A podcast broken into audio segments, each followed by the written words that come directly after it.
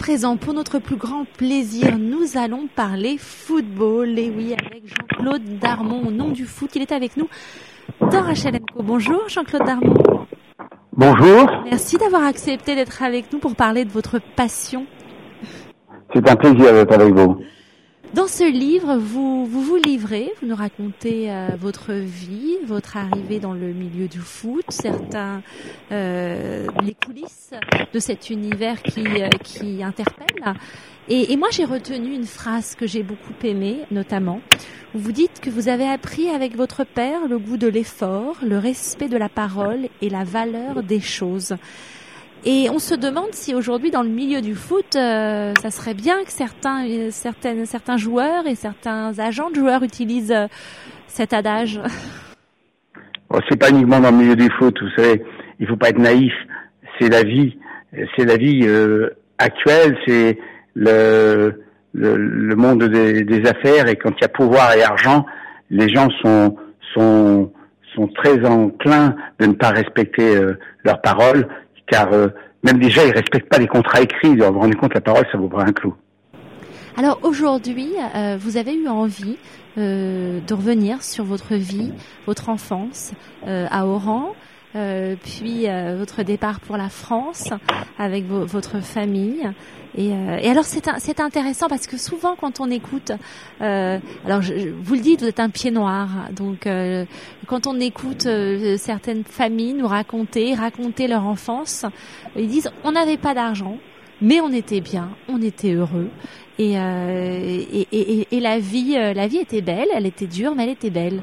Et on, on vous dit, c'est ce qu'on, c'est ce qu'on ressent. Et vous, vraiment, vous êtes un self-made man. Oui, je le suis, mais la vie de famille, et c'est pas vous que je vais apprendre, toute notre vie se décide sur les six ou huit premières années.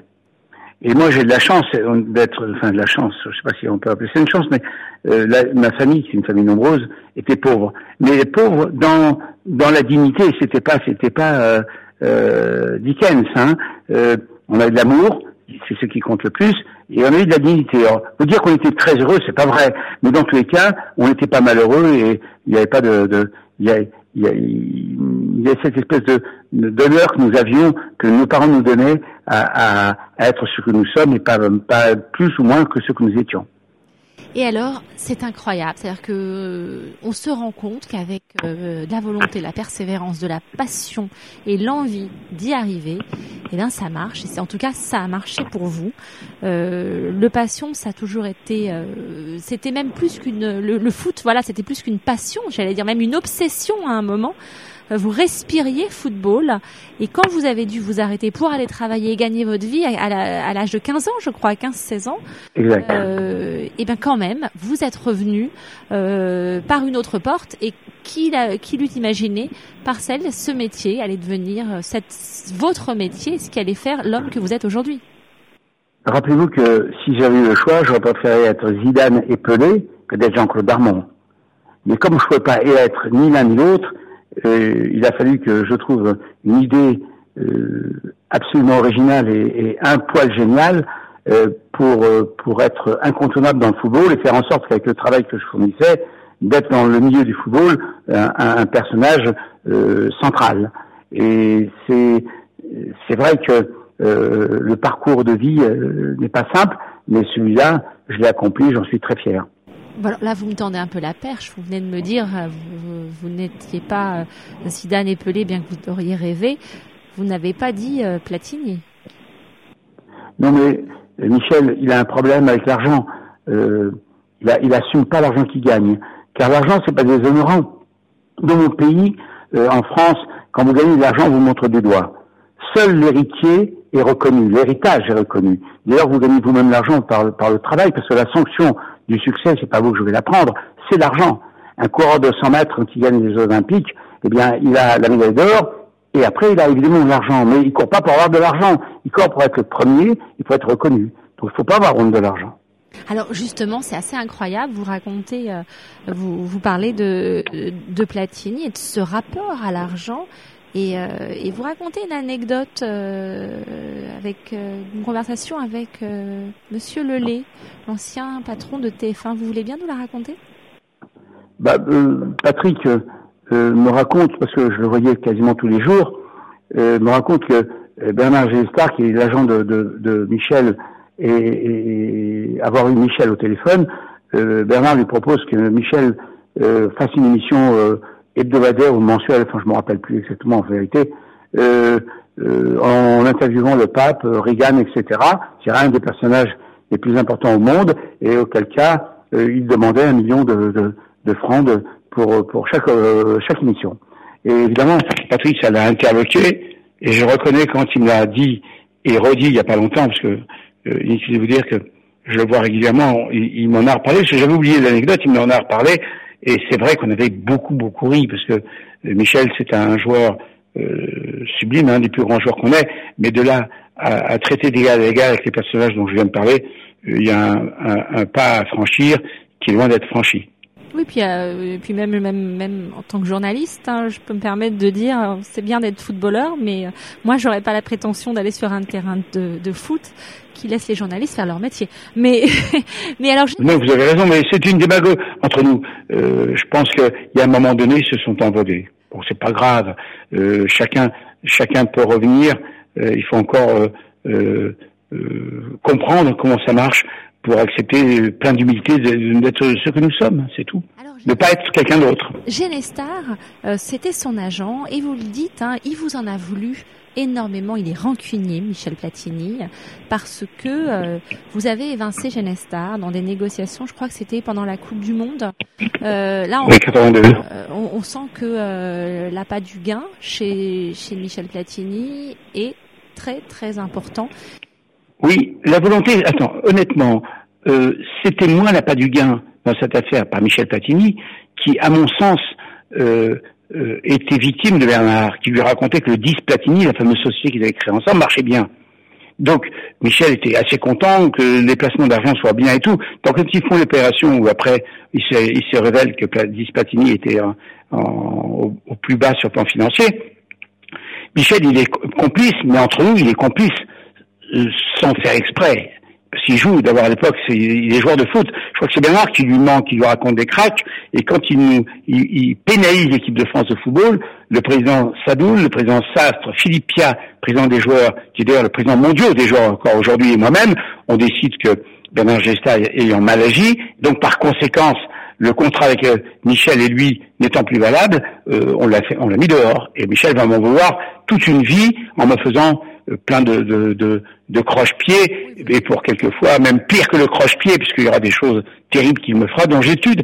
Ce que vous avez lu n'est que le, le vingtième de ce qu'il m'a fait, le dixième de ce qu'il m'a fait. Ah bah alors c'est là justement où je vous le reproche un petit peu, c'est que on se doute bien que euh, s'il y en a, il y en a bien un qui connaît tout ce qui se passe dans le milieu du foot, c'est bien vous.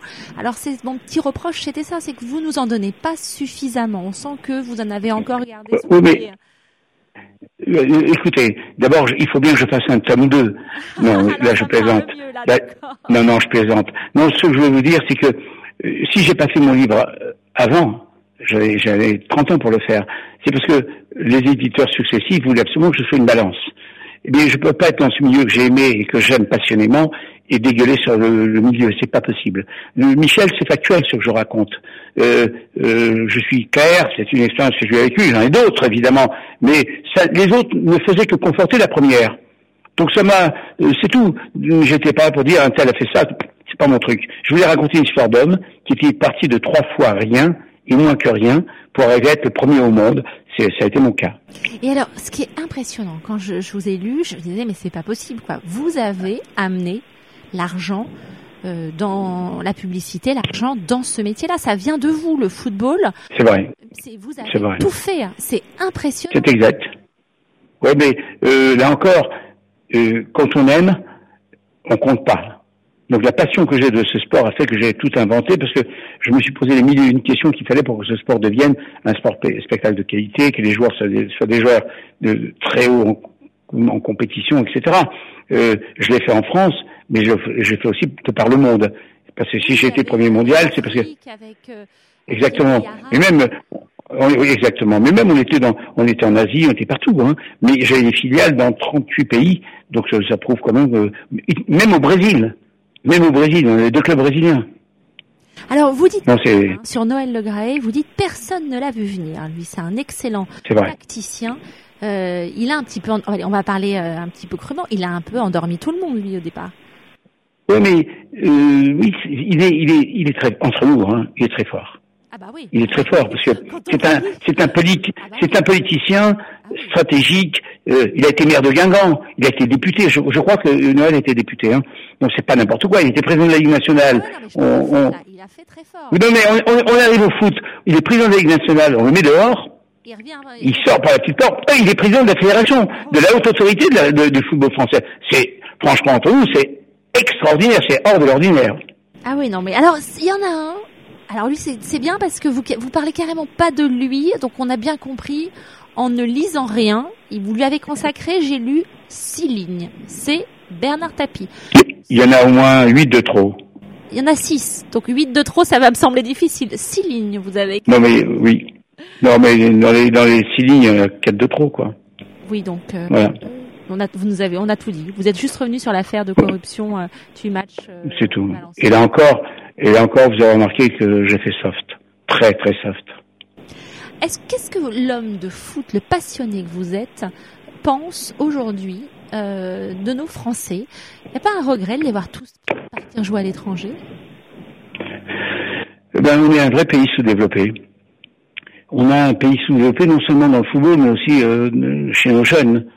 Parce que sur le plan technologique, euh, on a des gamins de, de très très grande qualité qui, qui partent à l'étranger. Et sur le plan du football, on, on nous prend euh, le premier, le deuxième et le troisième, le troisième cercle de joueurs de qualité. Et personne ne fait rien, tout le monde trouve ça normal. L'État français, qui veut des résultats de l'équipe de France et autres, ne lève pas le petit doigt. Oh pardon, je mens, je pense. Euh, il légifère sur des taxes supplémentaires parce qu'il considère qu'on n'est pas assez plombé. Ils veulent qu'on court le 100 mètres olympique et ils nous mettent un boulet à chaque jambe, euh, du moins à chaque pied. Ils s'étonnent après qu'on puisse pas rentrer dans, dans, les, dans les carrés des meilleurs coureurs du monde. C'est comme ça. Moi, je suis une passionnée de football, mais surtout d'une équipe, le FC Barcelone. Euh, Neymar, Messi, Suarez sont pour moi euh, des joueurs d'exception parce qu'ils ont su ils savent jouer en équipe, ils savent jouer ensemble. Ils ont l'intelligence la technique et le sens, on a, en tout cas le sentiment sur le terrain de, l'amitié. Vous omettez, vous omettez une chose. Euh, moi, je suis Real de Madrid. Ah, bah, Donc c'est clair. on va pas être copains. Non, non, on va être copains. Vous allez comprendre pourquoi. Le Real, c'est toute ma vie, et le Real d'aujourd'hui, il y a un homme que j'aime par-dessus tout, qui a des qualités, qui a, enfin, vous, connaissez, c'est Zidane. Ah, bah Mais le Barça, Barça a fait une chose hors du commun. Le Barça détient quasiment les trois attaquants au monde les plus forts qu'il y ait en ce moment, totalement euh, euh, le terme m'échappe, euh, qui ont une cohésion, parce que il leur manque qu'un joueur pour être l'attaque la, meilleure du monde, incontestable, bien contestée, c'est avec Ronaldo. Si on a ces quatre-là, s'il y a ces quatre-là, je veux dire, il faut plier le championnat de d'Espagne de, et plier le, la Champions League, parce que ils ont trois attaquants de, qui s'entendent très bien, qui sont totalement euh, total, le terme merde, c'est pas possible. ils sont en symbiose complète. Ouais, mais il y a un terme mieux que ça. Ben, bref, voilà, ils sont, ils sont hors du commun. Donc cette équipe du Barça qui joue hyper bien au foot, je vous rappelle quand même que le Paris Saint-Germain euh, a perdu une fois un match à 1-0 sur une erreur terrible du gardien de but du Paris Saint-Germain. Parce que le Paris Saint-Germain a toujours fait jeu égal avec euh, avec le Barça. Alors justement, départ de Zlatan Ibrahimovic, euh, vous verriez qui? Vous verriez un Suarez? Bon, on, peut on peut le dire parce que ça n'arrivera pas, mais on peut l'envisager comme ça dans cette oui, mais le meilleur le meilleur à ce poste c'est Suarez, Neymar, euh, Ronaldo. Oui, vous avez raison de les garder, mais ils ne les pas partir. Ou en tout cas, les prix annoncés, le Barça ne laisse pas partir, mais je sais que les prix annoncés sont tels qu'il faudrait vendre euh, 50 immeubles pour pouvoir se les payer. Est-ce que vous ne regrettez pas, là encore une fois, c'est à l'homme de foot que je m'adresse, quand on voit aujourd'hui tous ces jeunes qui démarrent une carrière, je parle à l'homme qui connaît la valeur de l'argent, est-ce que c'est pas aussi ça qui fait que ça pollue un petit peu le football? On recrute des gamins de plus en plus jeunes, me disait Luis Fernandez dans cette émission, et malheureusement ils ne sont pas préparés, ils ne sont pas encadrés, et du coup bah, c'est qui leur monte à la tête. Et euh... oui, mais là il y a, y a une responsabilité de, des centres de formation qui sont celles de, de nos clubs, parce que les centres de formation à l'origine, c'est quelque chose d'ordre de, l'ordinaire, puisqu'on a formé des gosses de grande qualité sur le plan technique. Et on a bien fait, les clubs ont bien fait leur boulot jusqu'au moment où ils ont oublié de former des hommes. Et on a des joueurs hors normes, mais on n'a pas toujours des, hommes qui vont avec, avec ce statut. Et c'est bien dommage, ils sont pas nombreux entre nous à être hors normes, mais malheureusement c'est eux qui polluent le plus. Qu'est-ce que vous pensez de l'Angleterre, puisque nous sommes à Londres, Manchester United recrute Morino, euh, Pep Guardiola vient également en Angleterre, on a Wenger. Euh, est-ce que, qu'est-ce que ça, ça, vous inspire quoi? Bah, Ça m'inspire d'abord que le plus beau football qu'il y a actuellement, c'est le football anglais. Alors que j'ai le plus beau football, c'est parce que euh, en termes de jeu, le jeu est très aéré. Euh, un défenseur en Angleterre marque pas à la culotte son attaquant. C'est c'est un football chatoyant, un football de couleur. Les stades sont magnifiques, les maillots sont magnifiques, l'esprit est magnifique. Le supporter, ils sont pas tous des saints, hein, loin s'en faut, se, se comporte bien. Il n'y a même pas de, de barrière entre entre le stade, entre euh, la pelouse pardon et, et les tribunes. Donc tout ça milite pour l'Angleterre. Mais euh, on, voit bien qu'aujourd'hui, le football qui rayonne au-dessus de tout reste les, Espagnols. Ah avec Séville, avec l'Atlético de Madrid, avec le Barça, avec le Real de Madrid, etc. c'est eux qui, qui avec euh, et l'Atlético, évidemment, j'en parle même pas parce que c'est Simeone, euh, a fait de cette équipe une équipe l'une des meilleures du monde. Hein. Et avec peu de moyens en vérité. Hein. n'est pas prêt de partir, ils vont bien le garder bah, ils auront devant moi, ils ont intérêt. Et lui, il a intérêt à rester parce qu'il est dans une équipe où tout le monde joue pour lui.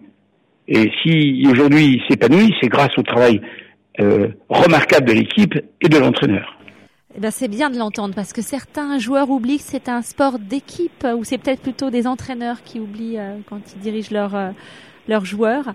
Euh, si on est passionné de foot, s'il y a bien un livre que je conseille à tous mes auditeurs, c'est le vôtre. C'est aux éditions Fayard, au nom du foot. Jean-Claude Darmon, c'est vous êtes euh, vous avez un parcours incroyable. Voilà, vous êtes un homme euh, où il fallait il fallait nous l'écrire ce livre et je mon petit doigt me dit que vous allez nous faire un tome 2 euh, très prochainement parce que c'est c'est pas possible. Vous savez trop de choses. On a, on a envie de savoir. Là, j'imagine juste avant de se quitter, une réaction sur tout ce qui s'est passé euh, avec la FIFA. Euh, bien évidemment, quel goût vous gardez? On parle pas de, même pas de Michel Platini seulement. On est obligé d'en parler. Mais euh, qu'est-ce quel gâchis, non? Est-ce que vous, tout le monde savait? C'est vous, vous l'évoquez dans votre livre. Vous l'évoquez. C'est pour ça que je me permets de vous poser la question. Oui, mais vous avez raison. Mais ce qu'il faut, c'est que les autorités comme ça, comme la FIFA, l'UEFA, le comité olympique, etc. Il faut des autorités de tutelle et de contrôle très, très, très drastiques et avec un comité d'éthique euh, très fort. Parce que l'argent rend fou, le pouvoir rend fou. Et sans contrôle, tout peut arriver chez les hommes. On sait que l'homme est corruptible, on sait que l'homme est dangereux. Euh, moi, je touche pas l'argent liquide parce que je serais peut-être comme eux. Celui qui touche argent liquide, ils se rendent pas compte, ça part comme des comme des comme des fusées, personne ne compte, etc. Donc euh, il y a beaucoup beaucoup beaucoup d'argent dans le football et je parle surtout du football euh, européen et mondial qui fait que ça nécessite, on l'a en France d'ailleurs, un contrôle très très très très strict. Vous auriez pu être agent de star, vous n'avez jamais voulu, Jean-Claude Darmon, c'est quand même incroyable. Vous auriez pu gagner encore plus d'argent même. Oui, mais ça m'intéresse pas. De vos joueurs. Vous qui les aimez. Oui, mais moi, je, je euh, alors, je vais vous faire sourire, mais je suis pas un homme d'argent. Moi, c'est pas l'argent qui me motive. Moi, le moteur, c'est pas l'argent. Moi, le moteur, c'est d'être le premier.